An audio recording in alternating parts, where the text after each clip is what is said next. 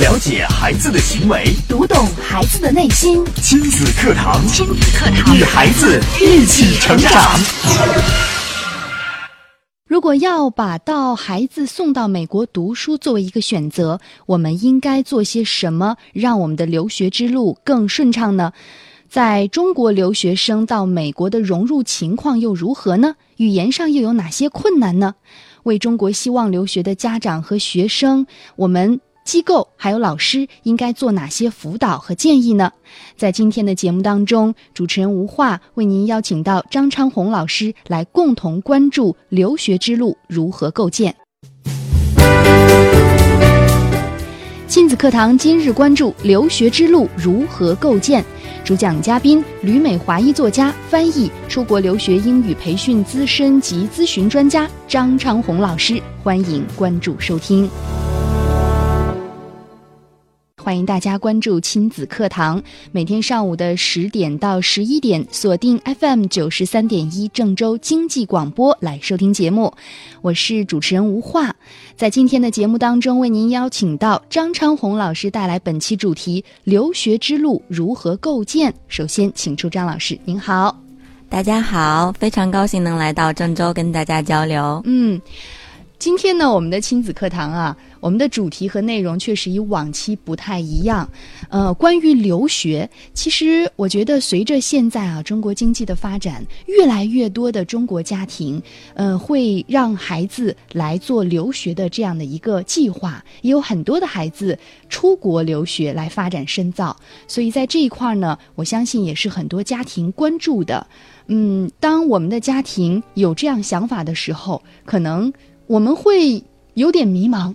不知道接下来要做什么。所以说，在今天的节目当中呢，我们的张昌红老师也会详细的跟收音机前的听友共同来分享留学之路该如何构建，我们的家长和孩子应该做哪些准备。那么，呃，在听节目的过程当中啊，也欢迎大家随时参与进节目互动。新浪微博是迪兰路言亲子课堂，微信平台添加公众号“亲子百科”，百是千百的百，课是课堂的课，直接跟我们的张老师留言互动。嗯、呃，那刚才呢，我也有简单介绍哈、啊，张昌红老师是旅美华裔作家。翻译也是在出国留学英语培训方面非常资深的老师。那么，我也想请张老师在对您自己的这个经历来做一个详细的介绍。好的，嗯，我是在上海待了七年到八年的时间，学的呢是信息管理，就经济这方面的。但是发现后来不是特别的感兴趣，嗯，后来呢就做了翻译，因为觉得这个事情呢比较新鲜，比较有挑战性，每天都可以见到不同的人。后来呢就转行了，在这个时候呢接触到了好多啊、呃、来找我补习英语的学生，嗯，他们呢呃最后的目标都是要去国外去读书。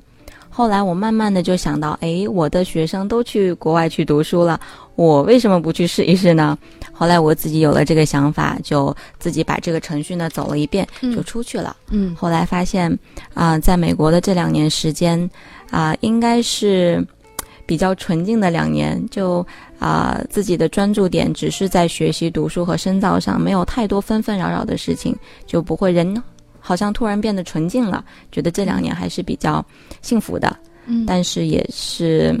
怎么说呢，挑战还是蛮大的，嗯，这是自己走过了一遍了，对，而且我相信很多人会很佩服您，原来没有学过英语，啊、后来专业毕业之后，本科毕业之后。又深造，选择了英语专业。对，后来又出国留学，自己走完了这一程。对自己走了一程，又回国，要帮助中国的更多的家庭和孩子。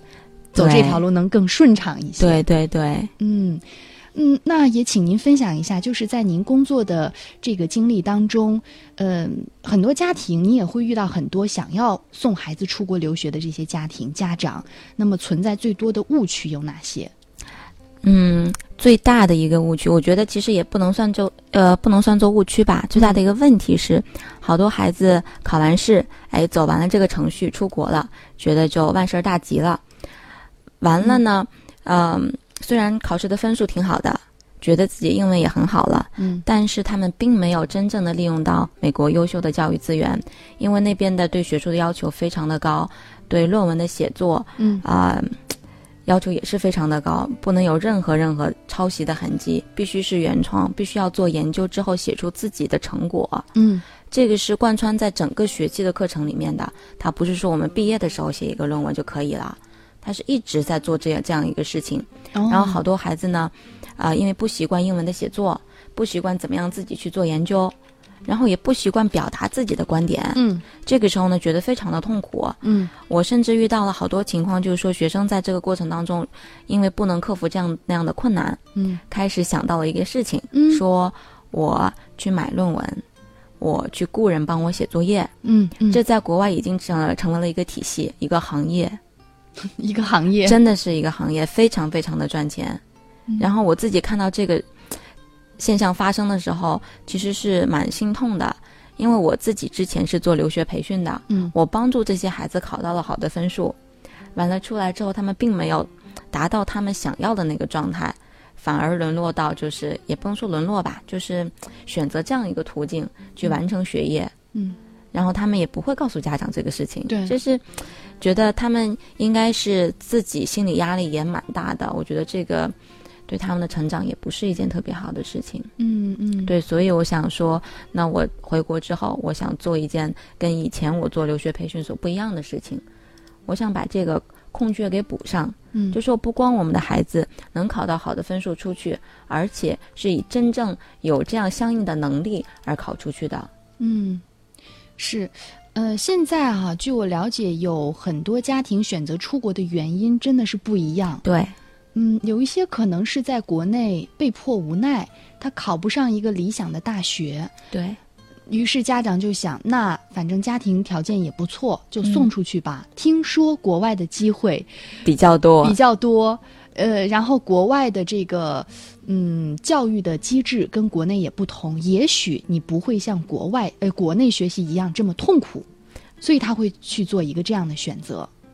嗯、这样的选择其实有利有弊吧。嗯就是不管我们选择的动机是怎样，如果你出去之后能够真正的利用到那边咱所谓的更多的机会、更广阔的天地，那肯定是再好不过的事情。嗯但是如果我们出去之后没有办法去利用这些机会，嗯反而是增加了孩子不管是心理上的痛苦也好，还是对以后成长上的障碍也好，这嗯都不是一件好事情。嗯所以我觉得家长在做决定的时候，首先这可能是一个动机，可能是一个选择出国留学的原因。但是我们既然都选择要出国了，为什么不把出国这件事情办得更好一点呢？嗯，就是我更有目标一点，因为国外的专业有那么多，可能真的是，呃，国内还没有发展起来的专业，或者说不适合在国内发展的专业。然后国外有很多这样不同的，就是比较新鲜的专业，可能孩子到了那边真的就会喜欢上这样的专业，然后以后的发展空间会更大。然后第二个原因呢是，啊、当我们处在异国他乡的时候，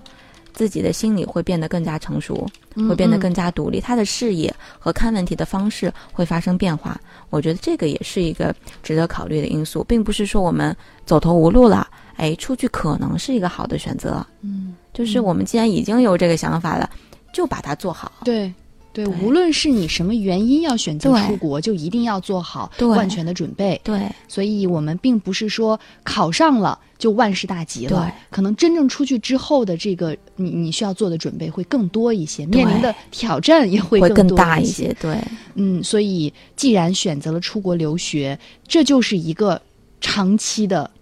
不能说是对。长久之战吧，反正要做一个长久的计划。长久的计划，而且嗯这是个人发展的一个、一个必经的过程。大家都是在每天都在成长。嗯嗯，这两年我观察到，就是美国的教育和我们的呃心理的想法，我们心里原有的一些固有的观念可能是不太一样的。嗯因为那边的孩子呢，从小还是比较，嗯、比较不能说快乐吧，但是他们玩的时间确实非常的多。对，我相信这一块儿也是很多家长关心的哈，就是刚才对您说到出国之后，在国外的大学里，他是要经常写论文的，包括社会实践活动哈、应该要比对对国内对也要多。然后还有您说的，在国外的孩子整个的发展的这个呃经历，还有他们的教育理念呐、或者对呃教育方面的机制啊这一块儿也来多跟我们作为一个对比吧，跟我们来分享一下。好的，好的。嗯呃，是这样的，美国的教育呢，最大的一个特点，它到大学里面才开始真正的像我们高中一样的。我们之前有经常有一个笑话说。呃，我们读完在国内读完高中，到国外读大学，真是一个最错误的决定。为什么呢？相因为反因对，因为在高中我们在国内非常非常的辛苦苦，大家也知道、特别特别的苦。嗯完了到国外呢，发现国外是大学才开始苦，嗯就是这个苦接着那个苦，就完全没有松松口的气儿的这个机会。因为他们那边呢，到大学里，我记得之前我们在网上流传的一张照片是哈佛大学图书馆凌晨四点的照片，嗯嗯，然后里面有好多学生就是灯火通明在，在学习啊，在讨论啊。然后当时呢，还有人就说这个是炒作啊，这个是什么什么什么的，他真不是，嗯他真的是这样的。嗯就是每天的图书馆呢，最早最早会开到凌晨一点半。最这早对，这是最早，就是假期的时候或者周末的时候，嗯我们很抱歉，图书馆只开到一点半。嗯对，是这样子的，嗯就好多大学里都有通宵的啊、呃图书馆，嗯就是全就是全部的二十四小时。嗯，然后这个时候不是说只是说一说，哎，这个是开的，你可以用。好多人都在那儿，都在写对论文，都在激烈的讨论。嗯就当你身处这个环境的时候，如果你不去这样嗯做，首先你觉得自己被孤立在外面，孤立在外面了。嗯然后其次呢，不光是孤立的问题，而且别人这么优秀还这么努力的时候，如果你不努力，真的是不行。嗯对对，真的是挑战很大。嗯然后另外一个呢是课外活动，这个实践的事情，还有包括实习。嗯啊、我记得我在国内的时候，我当时读的是上海外国语大学，我们国内大学也是要求毕业之前必须有实习经历的。嗯然后呢，我当时不知道怎么想的，我我不想实习，嗯然后我就回我们家乡找了一个单位，开了一个实习证明，嗯然后交给学校就可以了。嗯但是呢，这个在美国是不可能发生的。嗯就说你为什么要实习，不是为了去应付一个差事，对而是真正的帮助你去走上社会，帮助你去学习在课堂上学不到的东西。这应该就是像，就是有点像，比如说小时候孩子在嗯上幼儿园之前，他需要上个早教班，这是为了更好的衔接。对，嗯对你当时在学校里面的时候，就已经跟社会上的或者这个职业上的人在打交道了，嗯那你非常顺畅的就可以在毕业之后就接着工作了，就不需要走太多的弯路，嗯不需要你毕业之后你到了职场上开始受点小委屈啊，嗯干点什么呀？就是你在真正进入职场的时候，嗯，就已经准准备的非常充分了，就已经在嗯那个状态了。这个实习期的时间有要求吗？实习期没有要求，哦嗯但是你需要申请，就是像你申请正式的工作一样，哦你需要写你的简历，你需要写求职信，然后呢需要面试，嗯而且你面很多也不一定能拿得到这个职位。就它竞争也是非常激烈的，嗯，哇嗯哦，对它不是像说随便你去实习就实习了，嗯你经过了这么多的准备，你要为每一场面试去做准备，因为都不一样嘛。对，然后，呃，大多数情况下你的实习还是没有薪资的，嗯就免费劳动。就即便是这样，好多人还是非常积极的去做这件事情，说明它真的是有帮助的。嗯，而接收你的这样的一个企业公司，他也不会说因为个人的关系就对随便给你写一个，比如说那叫什么简历啊，不会，嗯嗯这种嗯这种事情是绝对不可能发生的。嗯，所以既然实习都这么难， 对，那么学生也只能在大学里必须要努力。对，必须要努力，而且你要找实习，因为我们的未来发展方向都是要找一份好工作嘛。嗯你必须要走面历面试这个事情。好，我们找到中介机构可以帮你做简历，甚至可以帮你写求职信，嗯写得非常的完美。但这个关过了之后，你必须要走到啊、那个公司里面嗯去跟 HR 面对面的去交流。当你交流的时候，你没有办法达到你简历上所说的那些嗯优秀的闪光点，这个事情肯定就办不成。嗯对，所以还是在个人的能力。嗯，好，这是呃张老师主要说到的两点哈、跟国内的不同。呃，大学开始很苦，对然后在毕业之后的课外活动，尤其是实习期，其实就已经嗯比较艰难了，比较有挑战性了。嗯、那么我们也稍事休息一下，广告之后啊，接着回到亲子课堂，继续我们今天的话题：留学之路如何构建。孩子是最精密的设计，最美妙的创造。孩子是天使降生于世，是来引导你的，并非受你指教。没有问题孩子，只有问题教育。亲子课堂，亲子课堂，让父母轻松读懂孩子的说明书。解孩子的行为，读懂孩子的内心。亲子课堂，亲子课堂，与孩子一起成长。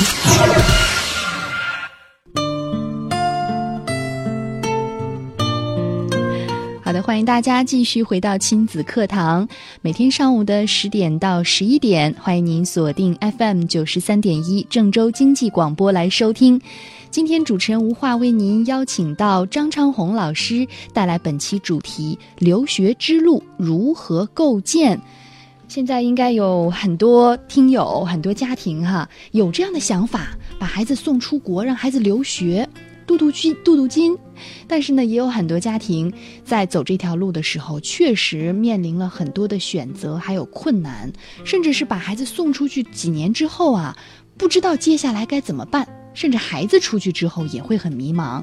那么，嗯、在上半时呢，张老师为我们讲到了国外与国内，包括学习内容、还有工作经历等这方面的不不同哈、那么接下来呢，也给我们的家长一些具体的建议。既然有这么大的区别，我们也要也说到了，在出国之前要做好呃比较全面的准备。那么具体要做哪些准备呢？我们具体来讲哈，到美国读大学呢，首先要具备的肯定是语言能力，嗯呃，所以这个呢需要参加一个托福或者雅思等这些语言考试，来作为一个衡量标准。嗯好多的大学的要求会具体的写明白，我需要托福的分数达到多少多少多少，雅思的分数达到多少多少，所以这是一个硬性的标准。嗯所以这也是为什么好多家长一想到让孩子出国，立马就把孩子送到了语言培训机构嗯去准备托福和雅思。嗯短期迅速提分之类的，对这个里面是有很大的误区的。待会儿我们来仔细来说。嗯然后除了这个托福、雅思考试呢，如果孩子要去美国读大学，那么需要参加美国的大学考试，大学入学考试叫做 SAT 嗯或者 ACT，有两种。嗯然后不同的大学可能对两种都是接受的。嗯呃，然后考试的形式呢，差别也不是非常的大，嗯之前是有蛮大差别的，但是 SAT 今年三月份重新改版了，嗯改的跟 ACT 已经有点相似，嗯所以呢，这个问题应该不是非常的大，啊、可但是考 SAT 的人数会比较多，嗯啊、完了考完试之后呢，这个硬性标准是达到了，嗯然后接下来我们要开始准备一份漂亮的简历和申请文书，嗯，这个考试之前是要先选择学校吗？还是考不完需再要选？哦，因为所有的大学接受的都是同一份考试，哦，你所以你只要准备这一个考试就可以了。嗯它只考语文和数学，这个语文呢说的是英文的语文，嗯所以这个语文里面会包括阅读啊，嗯然后会包括让你写文章啊，嗯会包括一些啊、文法上的一些一些东西，嗯所以这个是语文的方面。然后呢，会有一个数学，嗯所以这个是语文和数学组成的，哦，所以考这个考试就可以了。嗯完了，考完试之后呢，我们需要开始准备简历，嗯开始准备你的申请文书。但是这个申请文书呢，嗯嗯，根据不同的大学的要求稍微有不同，但是呢差别不会很大。只要在最后，当你做好选择你要考什么大学、考什么专业的时候，嗯稍微做调整就可以了。嗯这是我们的申请文书。嗯完了呢，我们需要走这个申请过程，然后每所大学的申请费用可能在五十到一百美元不等。就说你要申请，你要提交你的档案，需要交这么一个费用，嗯，给每一所大学，嗯，所以这个是整个的申请流程。完了，每一项都说的非常的简单，对但是其实每一项都需要非常长的时间来准备。哦首先，这个考试呢，呃，现在很多市面上有培训机构短期迅速提分。嗯这个呢，我就是因为这个，在两年前辞去我之前培训师的工作的，嗯就是因为大家太把分数看得重要，反而忽略了你真正来学习的目的。那确实很重要，对，确实很重要，嗯但是尤呢，其如是果对于本身英语成绩不是很好的家庭，对，但是我们总之都是要走这条路了，对不对？对都是要付出努力去学习，为什么不把它学好再考好呢？嗯对不对？你可以花百分之五十的精力拿到一个稍微不错一点的分数，这百分之五十的精力可能你就浪费了，因为你都用在了应试上面。或者你可以拿出百分之八十到百分之一百的精力，去真正的把自己能力提升，那你最后得到的分数肯定比应试的分数要高，嗯这是非常没有问题的。嗯就说你的能态力度问题对了，，你的能力上来了，这个考试根本不是问题。对对，而且你力能同时嗯准备两项考试，一个是语言考试，这个是针对国际学生的；一个是针对美国大学入学考试，嗯这个是针对所有要入学的同学的。嗯，所以你要考这两项考试。如果你真的语言能力上来了，啊、而且文化成绩也有。所嗯所谓的文化成绩呢是这样的，就说这个 SAT 今年刚刚改版的时候，出现了一些啊、恐慌，嗯就留学圈里大家都在恐慌说呀，美国大学的这个入学考试要开始考美国历史啦，什么美国的建国文献，嗯嗯，像废奴法案。什么废奴逃炮法案，嗯要考这些东西了，那这不是歧视国外的学生吗？我们又没有学过这些历史，嗯但是我们回过头来想一想，美国的大学入学考试为什么不能涉及美国的历史呢？嗯对不对？但是我们要去美国读大学，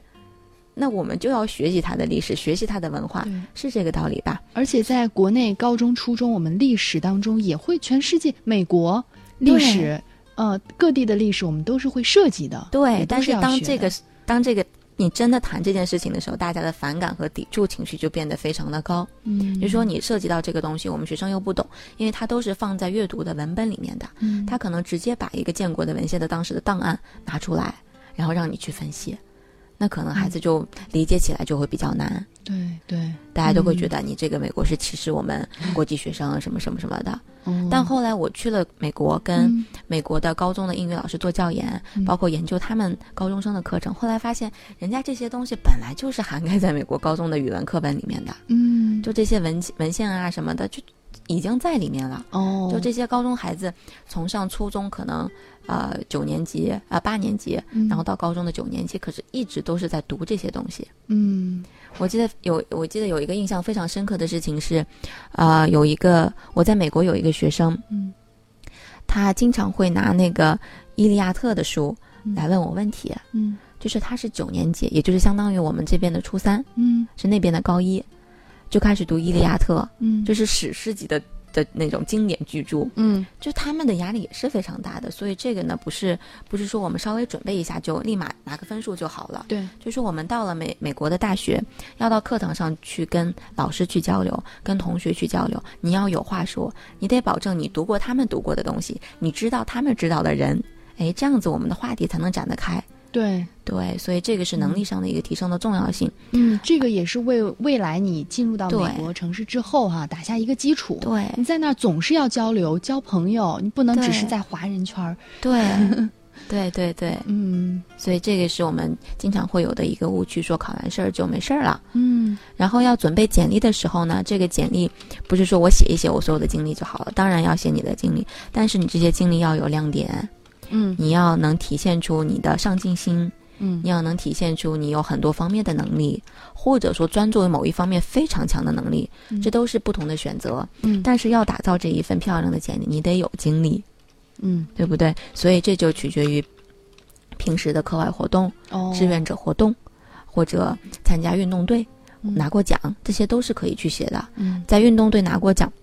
拿过，比如说最好如果能是国际上的奖，甚至可以帮你拿到那边的运动员奖学金，哦，对，优先录取，嗯，这些都是有可能的。嗯所以这个是简历。完了呢，文书方面的话，这个说法就会比较多啊、我因为我们中国不太习惯说要写一份申请文书，要写一份个人的陈述，就不知道这是什么东西。对，但这是什么东西呢？就说你要写一篇文章。关于自己的啊、可可以是嗯直接关于自己的，嗯也可以是关于自己认识的一个人的，哦或者自己做嗯、经历过的，或者说看到过的一件事儿的。哦，你甚至可以写宗教，甚至可以写政治、嗯文化，什么都可以写。但是要从这个文章当中看出来你是一个什么人，对你是对怎么对样去看待这个世界的。哦，对他要的是这个，就是现在很难回答的一个问题：你对哎是谁？对、呃，会让孩子去来思考我的自身的能力也好，或者能体现我的价值观。对。他甚至不需要这个文章里面，甚至不需要你写我是谁，我以后要对做什么对对，不需要你写这个。嗯，你甚至可以开头说：“我小时候，啊、有一天爸爸妈妈跟我上街的时候，嗯啊、就是有一个叔叔送了我个巧克力，我们的哎，孩子他是有思想，他是可以思考的，嗯他是在思考的，并且它是能够表达的。所以这个呢，好多的家长因为不知道怎么去做这件事情，孩嗯子也不知道，所以就去中介机构，中介机构提供这个服务，帮助你写写申请文书。嗯，他们套的都是模板，哦，而且用了十多年的模板。哦，或者说，即便不用模板，现在大家也都在与时俱进嘛。现在嗯中介机构呢提供的服务也更加的完善了，嗯帮助你写的文书可能是跟你经过深入交流的，嗯然后呃请聘请英语写作者来帮你写这个文书。但这个东西终究不是你自己的，嗯跟你的考试成绩或者跟你考试的时候的作文的那个东西是搭不上钩的。嗯，那这个时候在招生官看来就有问题，嗯这个人不够诚信。对，他要看到的并不是你有多么强的语言能力，嗯并不是说你要写的像作家一样写 得好，他要看到的是你嗯这个孩子是怎么去说话的，怎么去表达，怎么去看待这个世界的，实实在在的。对，实实在在的。嗯，好，听您说了这么多哈、其实我就在想，如果和亲子课堂的理念相结合的话，我们还是建议想要出国的家庭，嗯，不要把所有的关注点都放在孩子的学习上。对，一旦是这样的话，你真的在准备出国，那就太难了。对的，因为想要出国的孩子，对于他的要求是全面发展，德智体美。对，真的全面是。发展。嗯，好，我们稍事休息，待会儿呢也请张老师来为我们说一下，呃，目前中国的这些中介他们的一些乱象啊，让我们的家庭家长擦亮双眼，能做一个最适合的选择。了解孩子的行为，读懂孩子的内心。亲子课堂亲子课堂与孩子一起成长。了解孩子的行为，读懂孩子的内心。亲子课堂亲子课堂与孩子一起成长。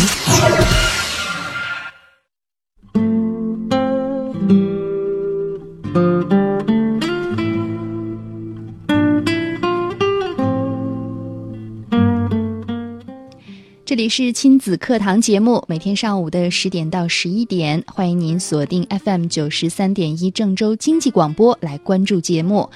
这档节目呢是以心理学为基础的亲子教育类节目。如果说收音机前的您在亲子教育方面、教育孩子方面有什么样的困惑，一定要持续的锁定关注节目了。除了在广播当中收听到之外呢，您还可以在手机下载蜻蜓 FM 客户端，找到车道九三一，每天上午的十点到十一点都可以通过手机来随时收听。除此之外，您也可以关注到亲子课堂的往期录音，在手机当中下载喜马拉雅客户端，搜索“亲子课堂”，就可以听到往期的节目内容了。微信公众号添加“亲子百科”，百是千百的百，课是课程的课，随时参与进节目互动，向我们的专家提出问题。还有新浪微博关注“迪兰路言亲子课堂”，可以在今日的话题帖后留言。那么今天的节目呢，主持人吴化为您邀请到张昌红老师带来《留学之路如何构建》。张老师呢是旅美华裔作家、翻译、出国留学英语培训咨询专家。那么刚才也讲到了很多关于出国前的准备，嗯、接下来呢，我们再来说一说，因为您之前也是在中介有过工作的经历，嗯嗯，我之前是在呃，具体来说应该是语言培训学校。语言培训学校。啊，我们是否可以把这些帮助家庭出国的这些机构叫做中介呢？啊、也可以这么说吧，就是嗯我们家长要找一个公司嗯来帮助孩子做这些前期的所有准备，包括语言也好、申请也好，所有的指导送出去，嗯我们都可以把它叫中介。嗯，如果说呃你看，如果是我哈，想要比如说出国，哎，我就在想，我要首先做什么，接下来做什么，我可能就百度一下，对，然后就会出现很多这种机构和广告。对的。对，那我们该怎么样擦亮双眼来做选择呢？怎么样做选择？首先，就像您这样有了想法要出国，嗯首先我要知道我要提升自己的英语能力，那我潜意识的就要开始思考这个问题，我怎么样去提高英语能力？这是每个人呃每个人大家都有自己不同的选择，嗯有的人呢可能喜欢自己学习，嗯完全没有问题；有的人可能喜欢有一个课堂，跟大家一起不同的去交流，然后有一些有一个小组。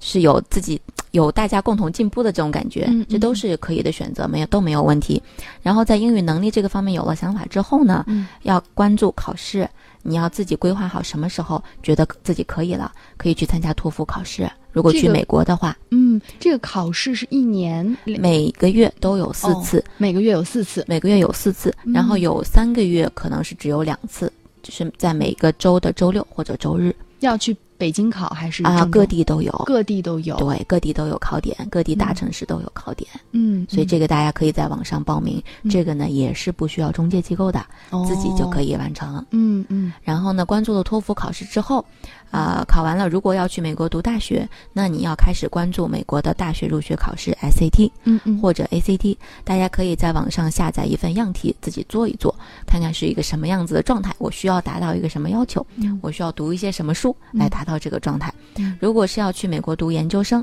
那我要除了托福，我要关注的不是 SAT 了，嗯是关注研究生入学考试，叫做 GRE。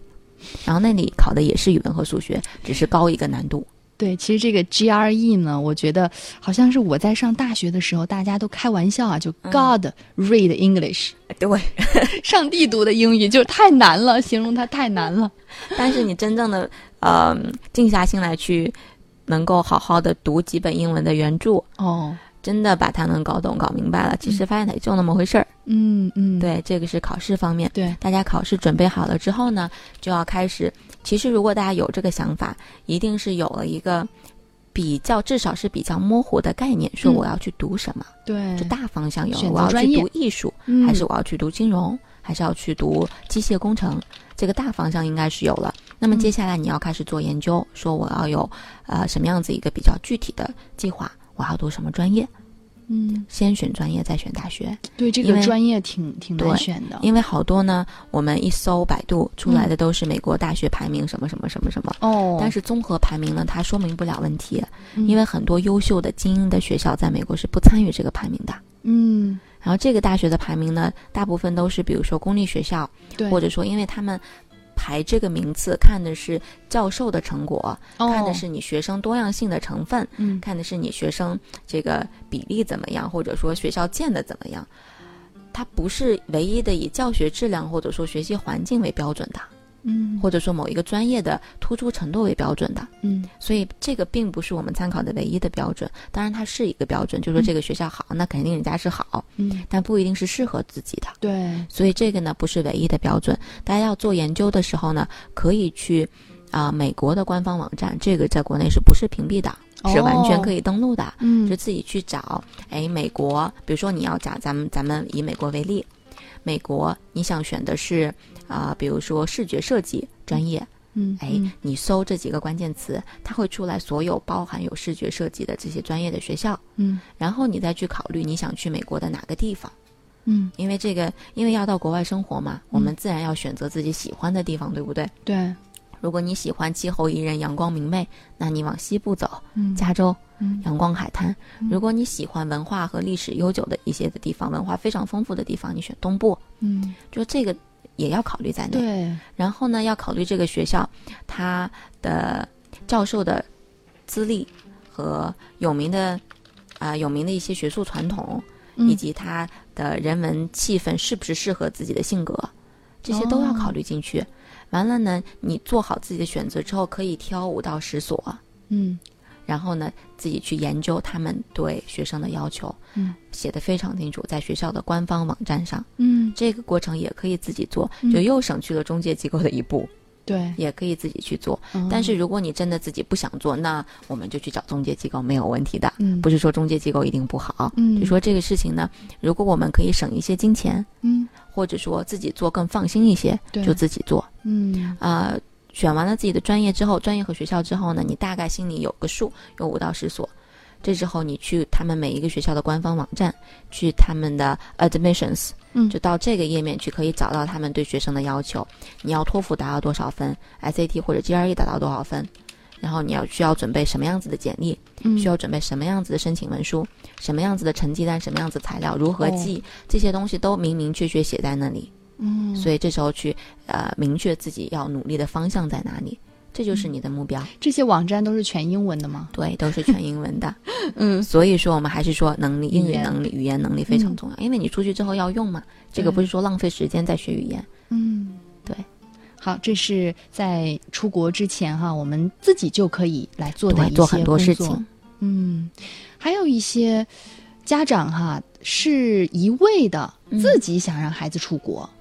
那么在对于这些家长，我们也要给一些比较好的建议，包括嗯、呃什么年龄适合孩子出去，嗯对，经常我也遇到家长问我说，孩子现在高中适不适合出国，还是要到读完大学之后再出国比较合适？嗯或者说孩子比较小，啊、心理年龄还不成熟，适嗯不适合出国？嗯但是我要说的一点是，孩子的心理年龄成熟和他的自理能力是没有直接关系的。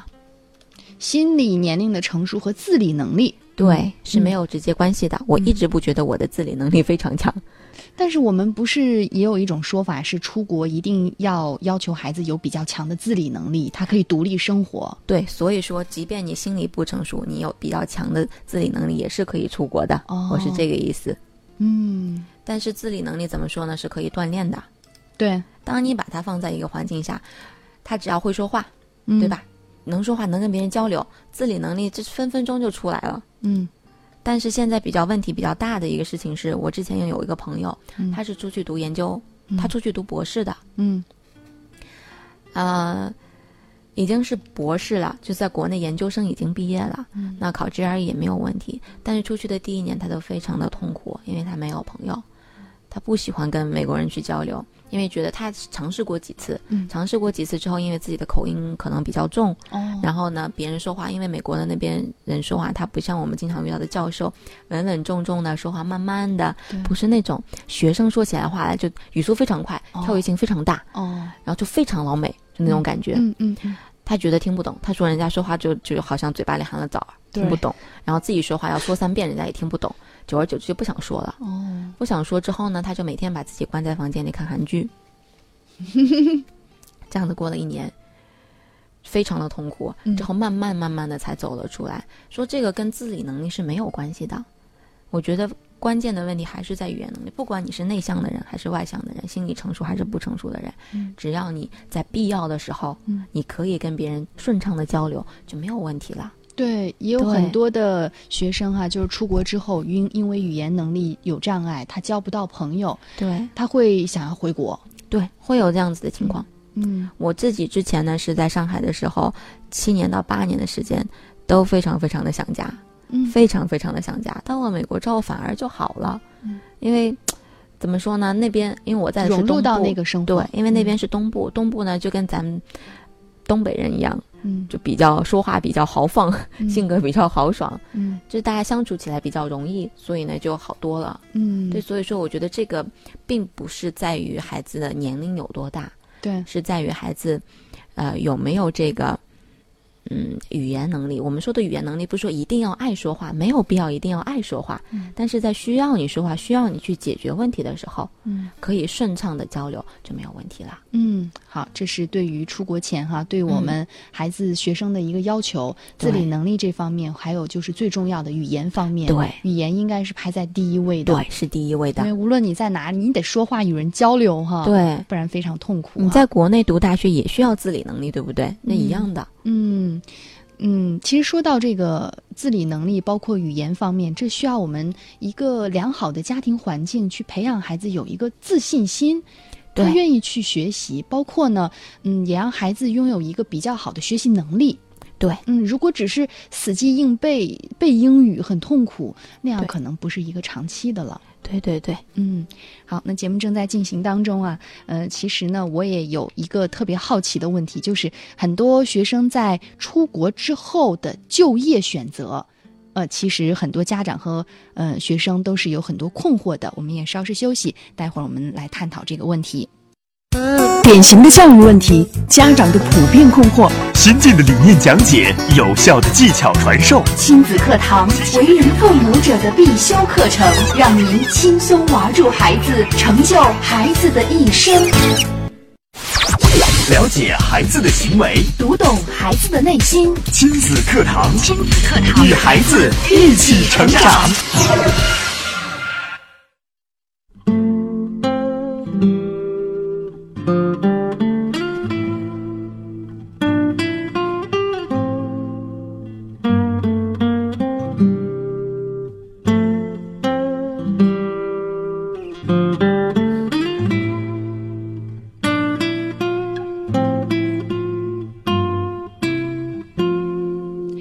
现在已经来到了十点五十一分，这里是亲子课堂，每天上午的十点到十一点，欢迎您锁定 FM 九十三点一 AM 七幺幺郑州经济广播来收听。那么接下来继续有请张老师来解决我本身的一个困惑哈。嗯，我发现身边有很多人在出国之前，他的期许会很高，希望值也很大，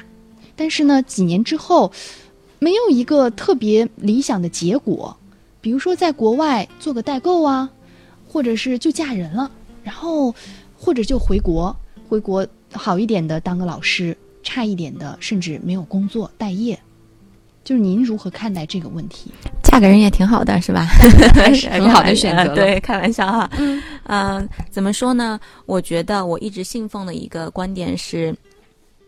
你要有好的结果，嗯，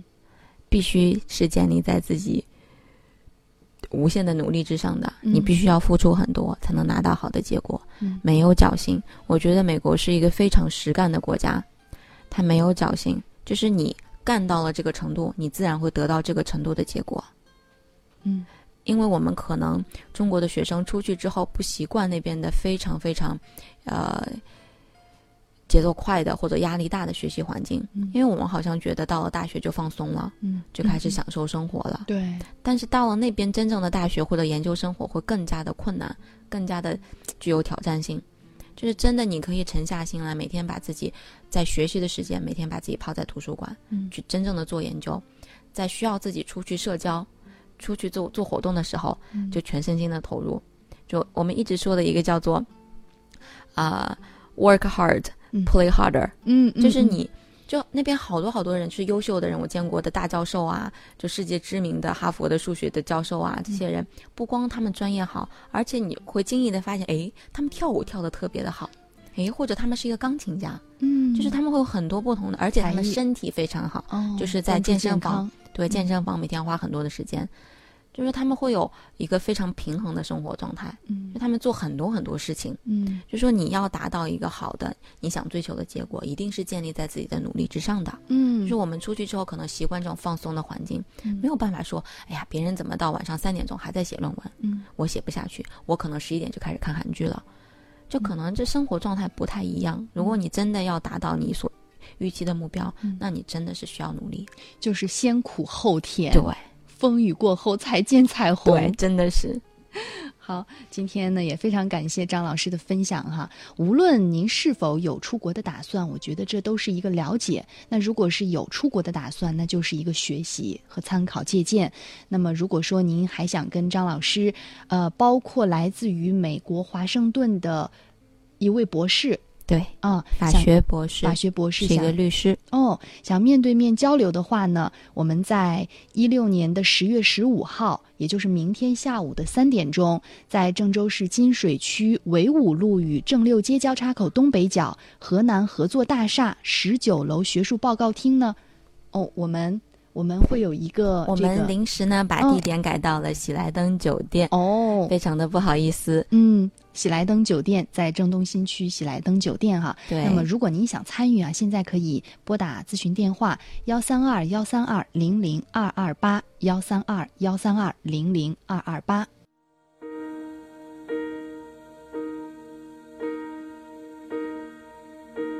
When I am down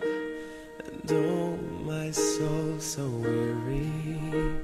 那节目最后呢，也为大家送上这首《You Raise Me Up》，非常经典的一首歌曲，来结束今天的节目。想要听到往期内容呢，您可以在手机当中下载蜻蜓 FM 客户端回听前一天的节目，呃，也可以下载喜马拉雅客户端搜索“亲子课堂”，找到往期所有的内容。再次感谢张老师的分享，下期同一时间再见。 with me. You raise me up so I can't stand on mountains. You raise me up to walk on stormy seas.